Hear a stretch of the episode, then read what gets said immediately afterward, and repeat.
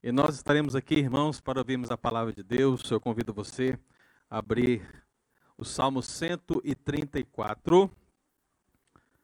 Salmo 134, que é o texto da nossa meditação. Salmo 134.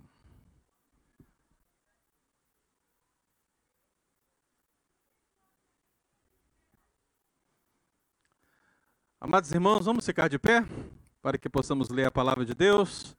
Ela está aí projetada na TV. Eu queria que você prestasse atenção, lesse e pedisse a Deus que realmente falasse ao seu coração em nome de Jesus.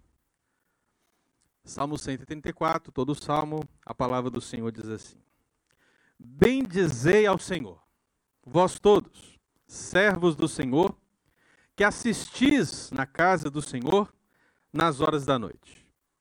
Erguei as mãos para o santuário e bendizei ao Senhor. De Sião, te abençoe o Senhor, Criador do céu e da terra. Agora vamos todos juntos? Vamos lá? Bendizei.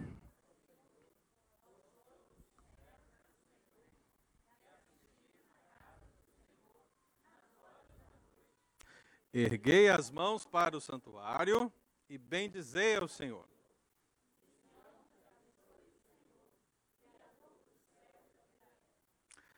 Senhor Jesus, Pai querido, é muito bom estar na tua presença e estar certos de que o Senhor, pela palavra, nos alimenta, de que o Senhor, pela palavra, nos instrui, de que o Senhor, pela palavra, nos mostra o caminho a seguir, de que o Senhor, pela palavra, Deus, transmite aos nossos corações toda aquela vontade que é boa, agradável e perfeita que nós precisamos. Que não seja diferente nesse momento, ó Deus, e que aqui todos os amados irmãos e irmãs que estão, ó Deus, sedentos de ouvir a voz do Senhor, possam receber a instrução da palavra por intermédio do Espírito Santo para a glória de Deus. Amém e amém. Pode sentar, meu querido. Meu irmão, você acha de fato que esse é um tempo de festa? Que, que você acha?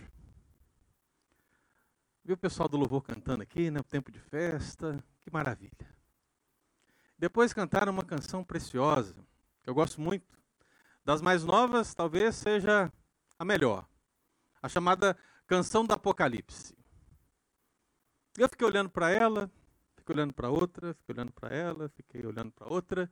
E a despeito de qualquer gosto musical que você possa ter, a pergunta é: você entende que estar na presença de Deus, cultuar ao Senhor, é uma festa? O seu coração se alegra com isso? Quando alguém diz assim: Olha, eu vou fazer uma festa lá na minha casa, e te convida, como você vai? Como você estará? Como estará o seu ânimo? Como estará o seu espírito? Você se preparará? Você se alegrará? Você estará lá com disposição, com alegria, né? Aparentemente, irmãos, quando somos convidados para uma festa e estamos na festa porque queremos estar, a nossa alegria é intensa. Então, quando se canta, esse é um tempo de festa, tempo de alegria, tempo de louvor. Eu fico me perguntando, meu irmão, se eu, como igreja do Senhor, juntamente com os amados irmãos, se nós, como igreja do Senhor, estamos vivendo a intensidade dessa festa. Porque quando cantamos aquele último cântico que representa o momento final da nossa redenção, quando o livro com sete selos é aberto, e meu querido, o único que pode abrir o livro é o cordeiro, e eu vejo os 24 anciãos e os quatro seres viventes dizendo: Digno é o cordeiro que foi morto, digno é Jesus. O que eu contemplo, meu irmão, é uma festa que continua lá e que precisa começar e continuar aqui. E muitas vezes Parece que aqueles que adoram aqui, neste tempo, nessa terra, não são os mesmos que estarão naquela nova terra, naquele novo lugar. Parece que o sentimento é distoante. Isso me faz lembrar um dos teólogos que eu mais gosto de ler, Aiden Tozer, mais conhecido no Brasil como A.W. Tozer. Esse é um, certamente, um dos teólogos mais influentes do século passado. E uma vez ele disse que a adoração é a joia perdida da igreja evangélica. A adoração é a joia perdida da igreja evangélica. E começo a, a, meditar sobre essa fase e pensar por que a adoração é a joia perdida da igreja evangélica. E talvez, meu querido, que nos ocorra é uma espécie de esquizofrenia espiritual. Uma dicotomia moral. Algo que tem a ver com água e óleo. Num ditado popular que o meu primeiro pastor mencionou certa vez, talvez exemplifique tudo isso. Porque ele disse que na igreja, na adoração, no culto público, existem muitos discípulos, mas discípulos de São Raimundo, com um pé na igreja e outro no mundo. Digo isso, meu querido, porque parece que nós queremos criar na esfera da nossa vida dois compartimentos: água e óleo. Uma dicotomia, uma esquizofrenia, onde essas realidades não se misturam. A minha vida espiritual é uma coisa, a minha vida pessoal é outra. Então, sim, irmãos, ora estamos no culto, adorando, lendo, cantando, jejuando, estamos aqui, participamos, fazemos o que podemos, mas tudo aquilo que está é uma referência ao culto fica aqui, quando saímos por aquela porta. Porque quando saímos por aquela porta, meu amado irmão, a vida que vivemos lá fora não condiz em nada com a verdadeira festa que deveria ser vivida aqui. Isso é muito estranho. Porque o evangelho é pregado, mas ele fica apenas no nível das ideias. É como se ele entrasse por um dos seus ouvidos e saísse pelo outro, sem transformar nada da sua mente, sem transformar nada dos seus olhos, sem transformar nada da realidade de quem você é. Assim a igreja passa a ser, na verdade, mais um evento como qualquer outro. E meu amado irmão, se nós tratarmos a vida espiritual, o culto ao Senhor, o culto ao público, dentro dessa ideia de dois compartimentos separados que não se misturam, a vida espiritual e a vida física, se fizermos isso, não viveremos a essência de um culto inspirador. Porque um culto inspirador, meu irmão, é aquele que nos estimula, nos transforma e nos influencia para que lá fora ele continue influenciando estimulando, transformando, porque a vida com Deus que eu tenho aqui é a vida com Deus que eu devo manifestar lá. O crente que ora aqui é o crente que ora lá. O crente que quer ouvir a palavra de Deus aqui é o crente que precisa ouvir a palavra lá. Então não há como separarmos essas duas realidades, mas precisamos ser santos em ambas realidades. O culto inspirador precisa ser inspirador em ambas realidades. Então não creia. Não creia, meu irmão, nessa dicotomia moral. Não seja discípulo de São Raimundo, mas que os seus dois pés estejam firmados na rocha aqui no culto público que os seus dois pés estejam firmados lá no seu culto particular, no seu quarto. Que os seus dois pés estejam firmados lá quando você estiver com os seus amigos, festejando por uma alegria recebida, quando você estiver lá no seu trabalho, labutando debaixo do sol, quando você estiver dentro do carro, se dirigindo para algum momento precioso para você e para sua família ou não, meu irmão, em todo tempo a sua vida está na presença do Rei e ali precisa haver uma adoração, um culto inspirador. Agora são sete e um. Quando terminar essa mensagem hoje, meu irmão, seu culto acabou? Seu culto terminou? A inspiração acabou? A inspiração foi embora? Será que Jesus habita aqui? Apenas? Será que o Espírito Santo está aqui apenas? Será que quando trancarmos a porta lá, diremos: Olha, Pai, Filho e Espírito Santo, nós te agradecemos por todas as bênçãos recebidas, ficai aí e descansem, porque semana que vem tem mais. É assim, irmão? Não. O Senhor Deus Todo-Poderoso nos acompanha dia e noite. E nessa realidade que você vive de dia e de noite, essa dura realidade de imigrante, irmão, que você vive de dia e de noite, é preciso que você reconheça que Deus está lá. E que o homem de Deus que você quer ser aqui, você precisa ser lá. Não podemos separar essas duas realidades, porque senão pegaremos essa joia da adoração e não apenas a esqueceremos ou a perderemos, mas a jogaremos aos porcos, com a pior das atitudes que poderíamos ter. Então é tempo, meu irmão, de olhar. Olhar para o texto bíblico. Olhar para a nossa vida, olhar para a igreja e entender que discípulos de Cristo são discípulos 24 barra 7. Discípulos, meu irmão, são discípulos 24 horas por dia, os 7 dias da semana, 28, 29, 30 ou 31 dias no mês, todo ano. Meu irmão, aquele que nos transformou, não nos transformou para o momento do culto público apenas, mas para uma vida intensa na Sua presença. Uma nova vida, sendo você uma nova criatura.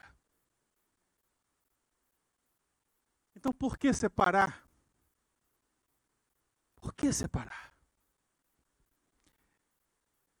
Eu não vejo essa separação na Escritura, irmão. Na verdade, o que eu vejo é o povo de Israel com seus afazeres, aquele povo pastoril, aquele povo que tinha no núcleo familiar a essência do culto a Deus e depois o culto público. Mas ali eu vejo esse povo saindo cada um da sua região, do norte, do sul, do leste, do oeste, as doze tribos, subindo rumo ao Monte Sião, rumo a Sião, rumo a Hebron, rumo a Jerusalém. E no momento que eles vão, meu querido, eles vão celebrando. Porque aqueles que têm abençoado as suas colheitas, aquele que tem multiplicado os seus animais, como leu aqui o presbítero assim na liturgia, aquele que tem abençoado esse povo de tantas maneiras, ele precisa ser adorado, ele precisa ser bendito, ele precisa ser realmente o alvo do nosso culto. Então aquelas multidões, aquelas famílias se juntam e elas rumam junto a Jerusalém, caminham na força que elas têm e vão subindo, e à medida que sobem, cantam, à medida que sobem, louvam e exaltam, e à medida que vão se juntando, meu querido, sabe o que eles dizem? Sabe o que eles declaram? Sabe qual é o seu sentimento em palavras? É esse: ó! Oh, como é bom e agradável viverem unidos os irmãos. É como um óleo precioso que desce sobre a barba, a barba de Arão, e desce para a gola de suas vestes. Ali ali, no Monte Sião, ali em Hebron, ali em Jerusalém, ali onde estamos subindo para adorar o Senhor, é ali que o Senhor ordena a sua bênção para sempre. Veja o sentimento desse povo, irmão. Será que eles podiam cantar essa aqui? Esse é um tempo de festa? Ah, poderiam. Assim como a igreja de hoje, ao olhar para trás, tendo todo o pano de fundo da Escritura, deveria dizer: digno é o cordeiro que foi morto. Digno é o cordeiro que abriu o livro com sete selos. Digno é o cordeiro que comprou um povo que procede toda tribo, raça, língua, nação, festa, alegria. Oh, como é bom e agradável viverem unidos os irmãos. Eu não tenho dúvida, irmão, que seja Davi, Asaf ou um outro escritor que Deus utilizou para escrever esse Salmo 133, ou aqueles que estão no bloco do 120 ao 134, Esses salmos que tinham essa importante conotação daqueles que subiam para cultuar. Eu não tenho dúvida que eles tinham, da parte de Deus, a consciência dos elementos que precisam estar presentes num culto inspirador. Num culto que realmente influencia, transforma, estimula as pessoas, um culto bíblico, e isso vai sendo lido em cada um dos salmos, até que chegamos no último daqueles chamado de ascensão, chamado de degraus, chamado de romagem. Cânticos que eram entoados por aqueles que subiam para adorar em todo tempo e nas principais festividades. É nesse momento que eles disseram: Bendizei ao Senhor, bendizei ao Senhor e bendizei ao Senhor. O salmo que lemos domingo passado e que lemos hoje mais uma vez. Meu irmão, se você não estava aqui domingo passado, e se você está aqui hoje pela graça do Senhor, um culto inspirador, é um culto que é para a glória de Deus. Foi o que nós começamos a meditar aqui domingo passado. A leitura do texto bíblico, meu irmão, ela nos mostra que um culto inspirador é para a glória de Deus, porque o texto nos ensina que num culto nós bendizemos a Deus. O texto bíblico nos ensina que um culto inspirador, ele conclama a presença de todos na presença de Deus. É vós todos, diz o Senhor. O culto inspirador é aquele que enaltece a humildade diante do Senhor, porque a palavra do Senhor nos chama de servos, não de senhores. Um culto inspirador envolve rendição a Deus, porque a palavra do Senhor diz: erguei as mãos para o santuário, que é um ato de rendição. Então, meu irmão, estarmos aqui neste culto público nos demais, até aquele dia, quando diremos ao lado dos 24 anciãos, de toda a igreja reunida, desde o princípio até o final, dizendo: digno é o Cordeiro, nós, amados irmãos, cultuaremos para a glória de Deus. Nada mais. Mas nós continuamos o salmo que diz, na parte B do versículo 1: Vós que assistis na casa do Senhor nas horas da noite. Que assistis na casa do Senhor nas horas da noite. Meu irmão, o culto ele é inspirador quando é para a glória de Deus e quando é ordenado por Deus. Eu quero que você entenda a ordenação, meu irmão. O mandamento. Porque nós vivemos numa sociedade onde mandar alguém fazer algo não é bem visto. Nós não gostamos de ordens. Mas adorar a Deus, cultuar a Deus, meu irmão, é uma ordem, é um mandamento que é prazeroso. Eu louvo a Deus por ter me dado a oportunidade, a graça, o Espírito, para que eu possa adorá-lo, meu irmão, obedecendo esse bem-dizei, essa ordem, esse imperativo santo. Mas a palavra que eu quero que você observe no texto é a palavra assistir. Porque você está assistindo agora, não é verdade? Você está aí sentado, ouvindo a palavra do Senhor, e glória a Deus por isso. Mas pensemos, meus irmãos, naqueles que estão sentados na sua preguiça. Aqueles que estão sentados sobre os seus dons. Aqueles que estão assentados no desprezo pela palavra de Deus. Eles estão apenas assistindo o desenvolvimento da obra de Deus. E meu irmão, não é isso que o texto quer dizer. O texto não está dizendo que todo aquele que adora Deus deve sentar em um banco, deve estar presente em um lugar e ouvir uma mensagem, participar de um louvor, meramente assistindo. Não, não é isso que o texto bíblico quer dizer. Assistir, meu irmão, é um termo que Deus utiliza para designar tanto um costume como uma disposição. Disposição.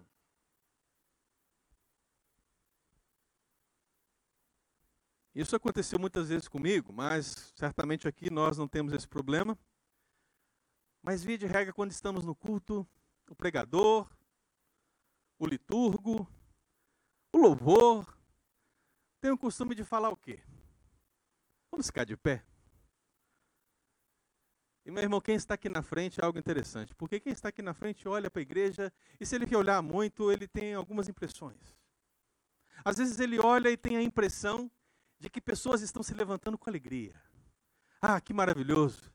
Vamos ler a palavra, vamos orar, vamos cantar. Ele sente isso, ele vê, ele sente, ele tem a impressão. Mas em outras pessoas ele tem a impressão que a pessoa ela está carregando 100 quilos. Porque ela vai levantando, mas ela vai levantando com uma dificuldade, meu amado, que parece que realmente ela não vai conseguir. E outras pessoas sequer se levantam.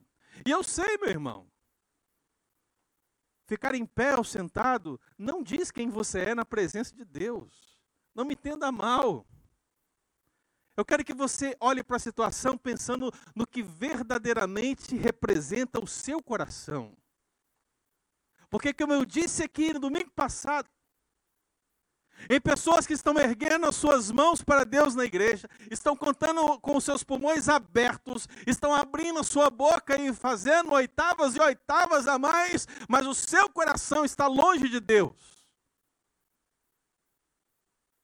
O mesmo pode acontecer para aquele que se levanta no culto ou para aquele que se assenta no culto, irmão. Atitudes externas para nada vão dizer quem você é na presença de Deus, mas avalie-se. O termo assistis é um termo que refere ao costume de se estar na casa de Deus e, inclusive, estar de pé. Pastor, o senhor está querendo dizer que nós temos que ficar de pé 100% do tempo na presença de Deus, em alegria, em louvor, aleluia, glória a Deus? Irmão, é isso também. O que o texto bíblico quer demonstrar para nós é que naqueles peregrinos que já caminharam não sei quantos quilômetros e subiram em direção a Jerusalém, eles chegam lá com disposição. A palavra assistir, meu irmão, remete à disposição, uma disposição que começa pela manhã, vai na tarde e chega à noite, mas há disposição, porque para eles é um prazer estar na casa, estar no santuário, estar no templo, estar na presença de Deus. Então faça uma reflexão pessoal, meu irmão, e louve a Deus assistindo, no sentido de eu quero demonstrar toda a minha disposição na presença do Senhor. Se ajoelhar é demonstrar disposição, então disponha-se, meu irmão. Se ficar de pé é disposto ao Senhor, fique. Se cantar alto é disposto ao Senhor, então cante. Mas, meu irmão, disponha-se.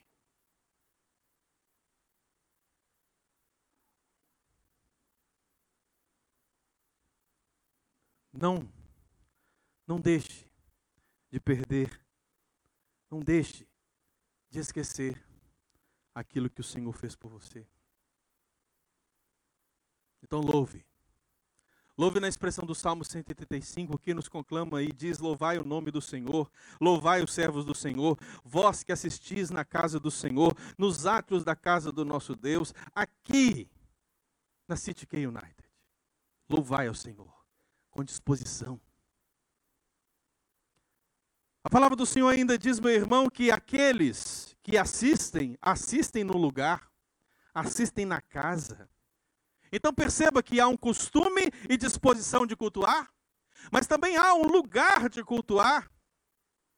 E meu irmão, como também já mencionei outrora, há um culto particular que você tem com Deus em um determinado lugar, há um culto familiar que você tem com seus familiares e amigos em um determinado lugar, e também há um culto público onde você reúne com irmãos e irmãs de vários lugares para adorar ao Senhor. Mas veja, há um lugar. Há uma referência. E quando a Bíblia fala da casa, meu irmão, ela está falando daquele que é o chamado o santuário, o templo, o tabernáculo de outrora, o lugar reservado para a habitação de Deus. No contexto, meu irmão, veterotestamentário, sabemos que Deus simbolicamente estava presente lá, no tabernáculo, estava presente lá, no templo, estava presente lá na arca da aliança, estava presente lá no Monte Sião, mas nós sabemos que agora, meu irmão, tudo mudou, mas não mudou no sentido de ficar mais fácil. Porque agora, meu irmão, não é apenas um lugar, mas é em todo lugar.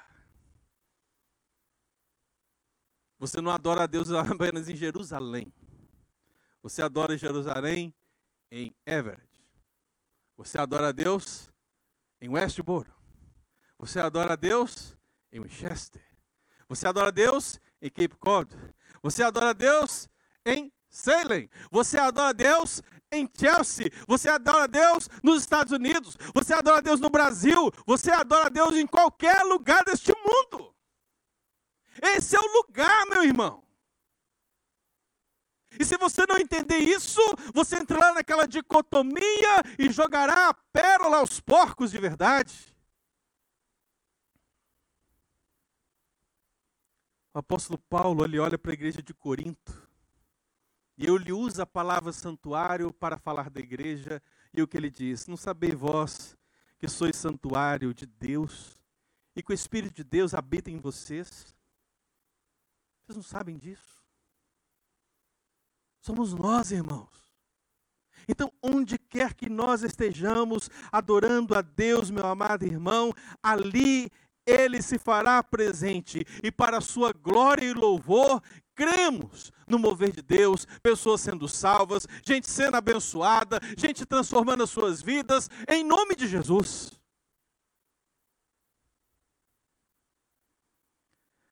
Não apenas um lugar, não apenas uma disposição e costume, mas também um tempo, não é verdade? Tempo. Será que a hora bíblica da adoração é seis horas da tarde? Será que a, hora bíblica da adoração é nove horas da manhã? É claro, irmão. São essas e as demais. É o que temos falado aqui, em todo tempo, é em todo lugar, é em todo tempo, mas pastor, o texto bíblico está dizendo que é nas horas da noite, o que vale é nas horas da noite. Não, meu irmão. O que vale também é as horas da noite.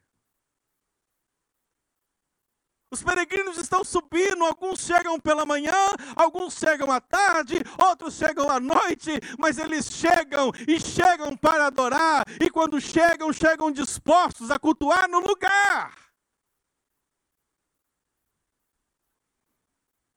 Pergunto para você, irmão, qual é o seu tempo de cultuar a Deus? Qual é o seu lugar de cultuar a Deus? Como é a sua disposição de cultuar a Deus?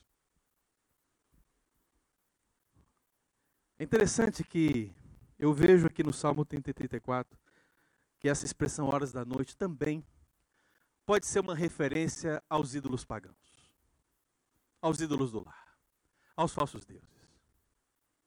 Sabe por quê, irmão? Quando lemos na palavra de Deus o chamado de Arão e seus filhos, o chamado de Arão e seus filhos no ofício sacerdotal, ele se dava por tempo integral. Eles viviam só para isso, para o culto a Deus, para o serviço sagrado. E isso, meu irmão, era pela manhã, pela tarde, pela noite, pela madrugada, o tempo todo. O culto ocorria o tempo todo. Por exemplo, a, o candelabro não podia apagar. Entende? Tempo todo. Mas não era assim nos tempos pagãos. Muitos deuses, meu irmão, nos seus contos, nas suas histórias, precisavam dormir, precisavam descansar, precisavam viajar, precisavam fazer suas necessidades. Talvez em sua memória comece a surgir um nome, não é verdade? E Elias. E quando estava lá com os profetas de Baal, começou a dizer justamente isso para eles. Porque Baal, meu irmão, é retratado como um Deus poderoso naquele contexto, mas na verdade ele era um Deus tão pequeno, tão humano. E ele dizia: gritem mais, falem mais alto, porque talvez ele está dormindo, talvez ele está viajando, talvez ele está fazendo suas necessidades, e ele não vai te ouvir. Mas quem é o nosso Deus? Num culto inspirador. O nosso Deus em um culto inspirador é aquele que, quando vê o seu filho, a sua filha de joelho clamando, por sua ação misericordiosa, vê fogo do céu descendo e o testemunho de que ele é real e vivo. Não apenas pela manhã, não apenas pela tarde, não apenas pela noite ou pela madrugada, mas o tempo todo. Sabe por quê, meu irmão? Porque o guarda de Israel não dorme nem dormita. O guarda de Israel, ele não cochila. Enquanto você tira uma boa noite de sono, ele é o sentinela que guarda a sua casa, a sua família e te dá enquanto você dorme. E é aqui, meu irmão, que o culto é inspirador, na é verdade?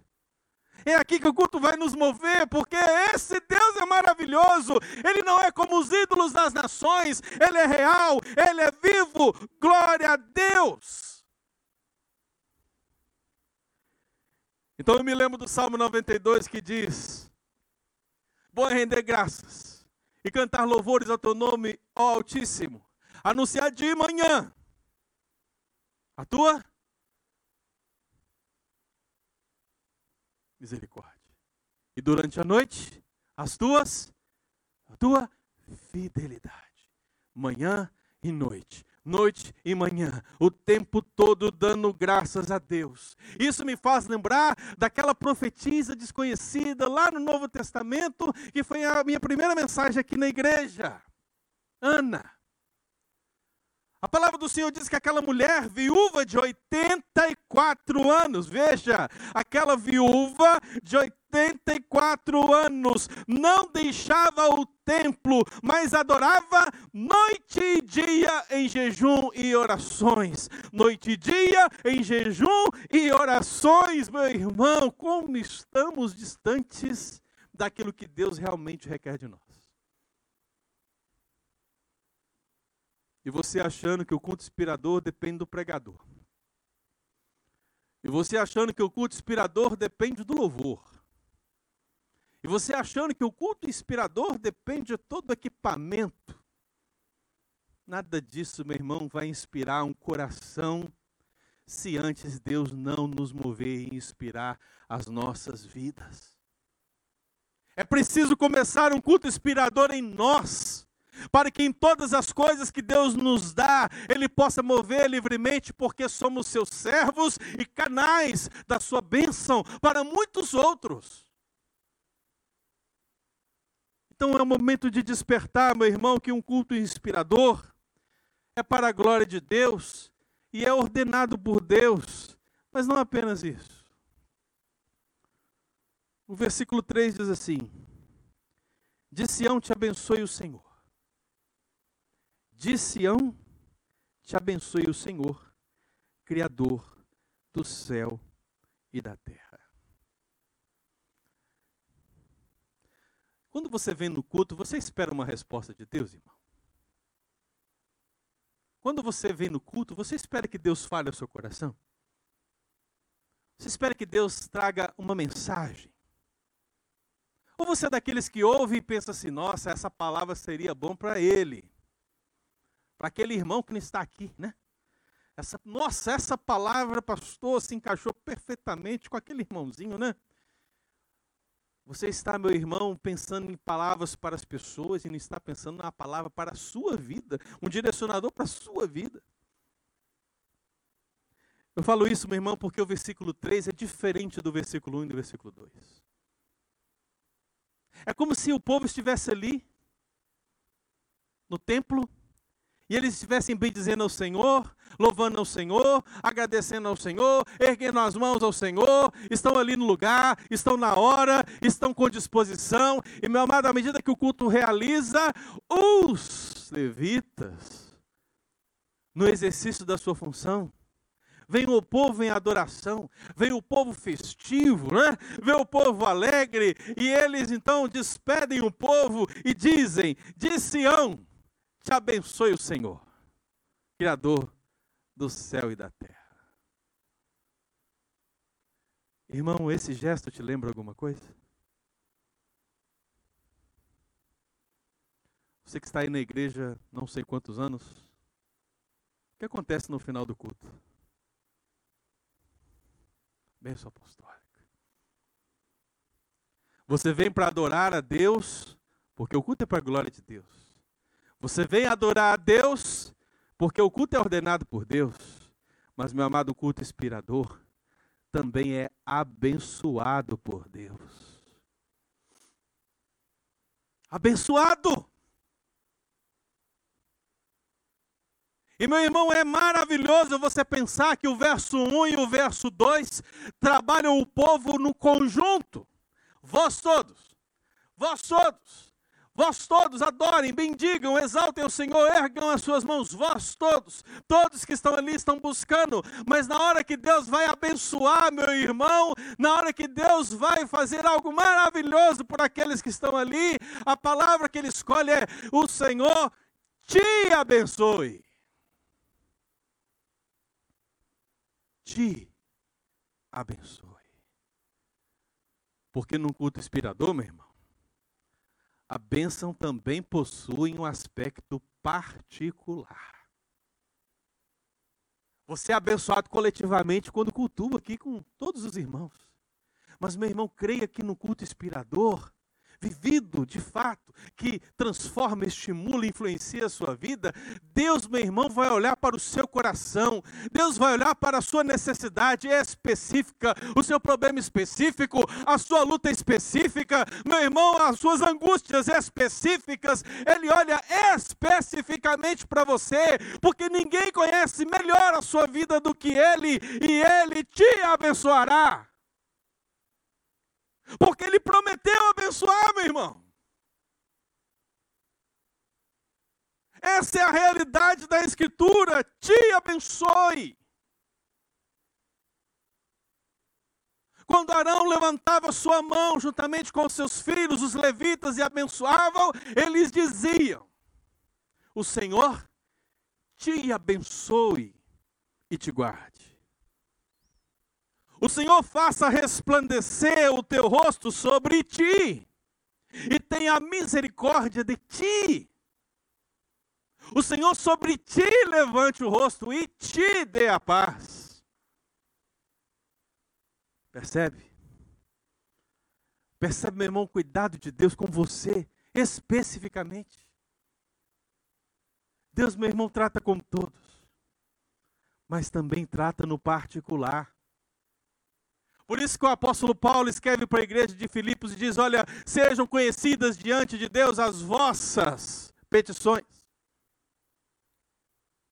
os seus desejos, as suas angústias, os seus problemas, as suas necessidades. É preciso nós apresentarmos tudo isso a um Deus que responde com fogo do céu, meu irmão. Um Deus que responde quando clamamos, para que possamos entender que no culto que é para a glória de Deus, que é ordenado por Deus, que é abençoado por Deus, ele também vem tratar conosco no particular.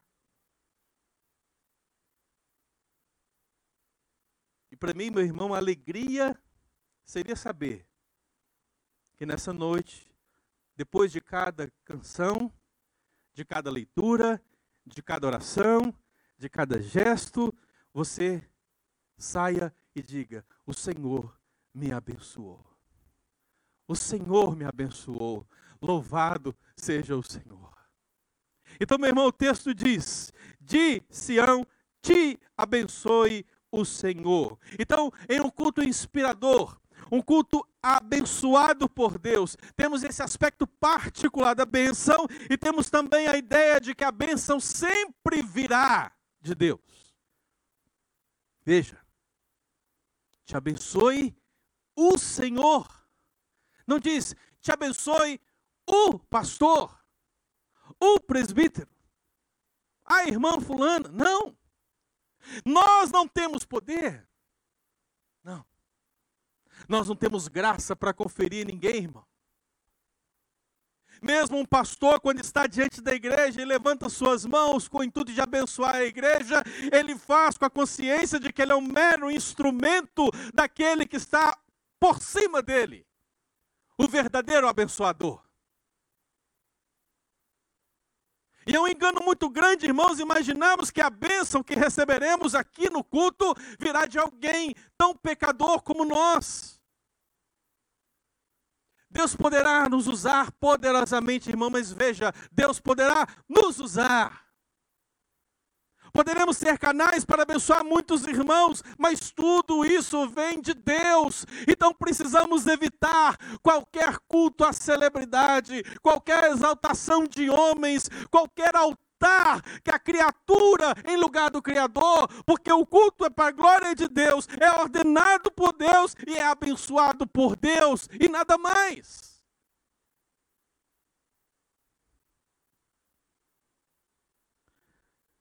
Deus quer que nós ofereçamos a nossa vida, irmão, como sacrifício vivo, santo, agradável ao Senhor, não como objeto de culto. E sinceramente que às vezes eu penso que mesmo inconscientemente nós podemos fazer isso. Você quer um exemplo? Eu dar um exemplo. Final do culto, termina o culto, e aí uma pessoa vem, chega perto do pastor, e o que eu estou dizendo aqui, meu irmão, é um fato verídico. Chega perto do pastor e diz: Pastor, ore por mim. Eu estou passando um momento difícil. Ore por mim, pastor. E o pastor ora. E o pastor começa a pedir a Deus por um milagre. Começa a pedir a Deus pelo mover do Senhor. Começa a pedir a Deus que restaure aquela irmã, que abençoe aquela irmã, que cuide daquela irmã. Irmão, que benção. Mas quando esquecemos que o culto ele é abençoado por Deus e que a bênção sempre virá de Deus, poderemos incorrer no risco de achar que nós somos alguma coisa. Então esse pastor, no momento que ele ora, no final da oração, ele diz: Senhor, aqui quem está falando é fulano de tal. Amém. E eu que pensava que as nossas orações deveriam terminar com em nome de Jesus. Parece que para alguns homens, o seu nome é mais poderoso que o nome de Jesus. A sua autoridade é maior que a autoridade de Jesus. Que o seu crédito com Deus é maior do que o crédito de Jesus. Amado irmão, como podemos aceitar isso? É preciso olhar para a Escritura e entender que todos nós, todos nós somos abençoados por Deus e Deus nos usa como canais da sua benção. Mas em essência, toda benção vem do alto, do Pai das luzes, que não pode mudar, que não tem sombra de variança qualquer. É Ele que cuida de nós, é Ele que nos abençoe e glória a Deus por isso.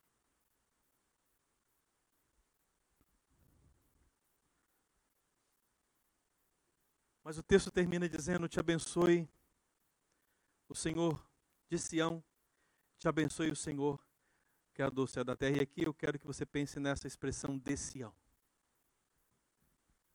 Porque, como tenho dito aqui, irmão, Sião é Jerusalém. Sião é onde estava o templo. Cerimonialmente era onde Deus estava.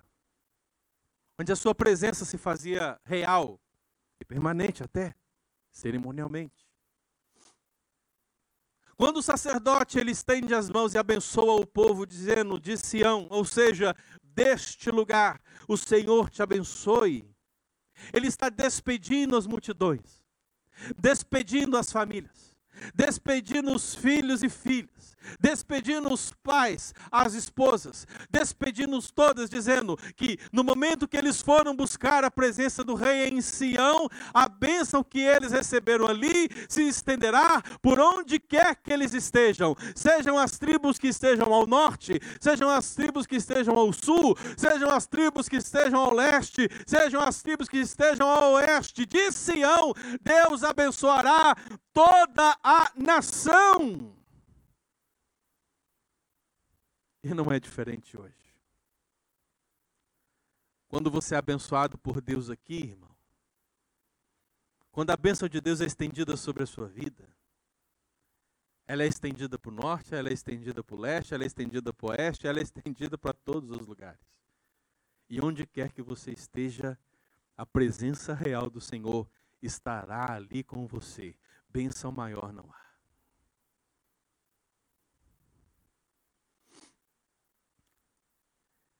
Amado irmão,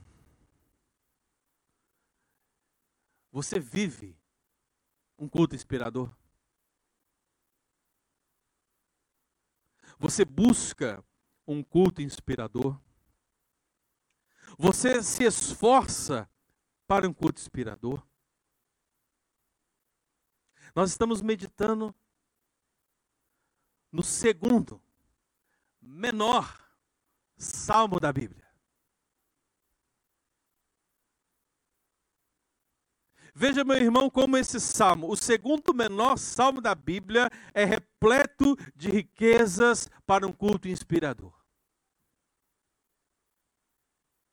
Agora pense, pense em nós meditando em toda a Escritura, a fim de fazer um culto inspirador, uma realidade duradoura no meio desta igreja no meio das nossas vidas. Imagine, meu irmão, realmente nos esforçarmos, nos dedicarmos para que cada culto, cada gesto nosso aqui seja um culto inspirador que nos influencia, que nos transforma, que nos estimula para a glória de Deus, ordenado por Deus, abençoado por Deus. Imagine. E eu quero que você imagine justamente pensando nessa expressão, Senhor, Criador dos céus e da terra. Algumas igrejas do interior de Minas Gerais, não sei se outros lugares tem, mas em Minas tem bastante. Em algumas igrejas, você chega na igreja e tem um dizer lá na frente, né? Hoje está tudo moderno, LED, essas coisas todas, né? Mas antigamente eles escreviam com tinta, né? E escreviam lá: O Senhor está neste lugar. Cale-se diante dele toda a terra. Já viu? É, irmão. Porque imagine só, você está entrando na presença do Senhor, Criador do céu e da terra. Você não está visitando o irmão lá, você não está indo no vizinho. Você está entrando na presença do Senhor, Criador do céu e da terra. E meu irmão, veja, alguém muito especial te deu esse livre acesso. Porque você não pode acessar o Senhor, Criador do céu e da terra. Quem somos nós?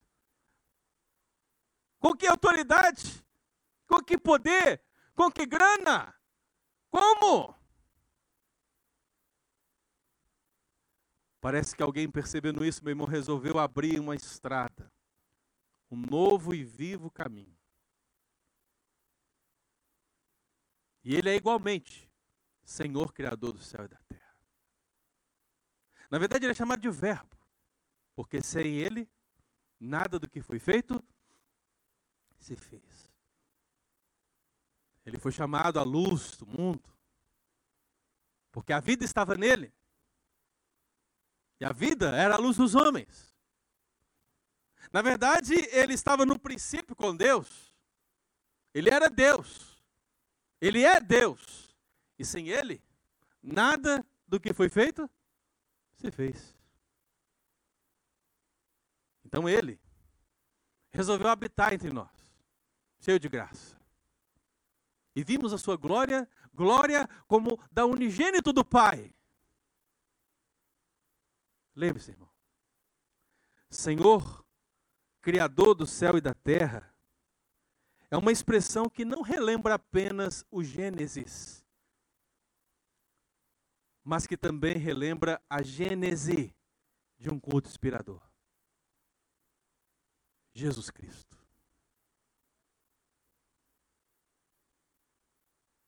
Para a glória de Deus, ordenado por Deus, abençoado por Deus, tudo por causa de Jesus Cristo.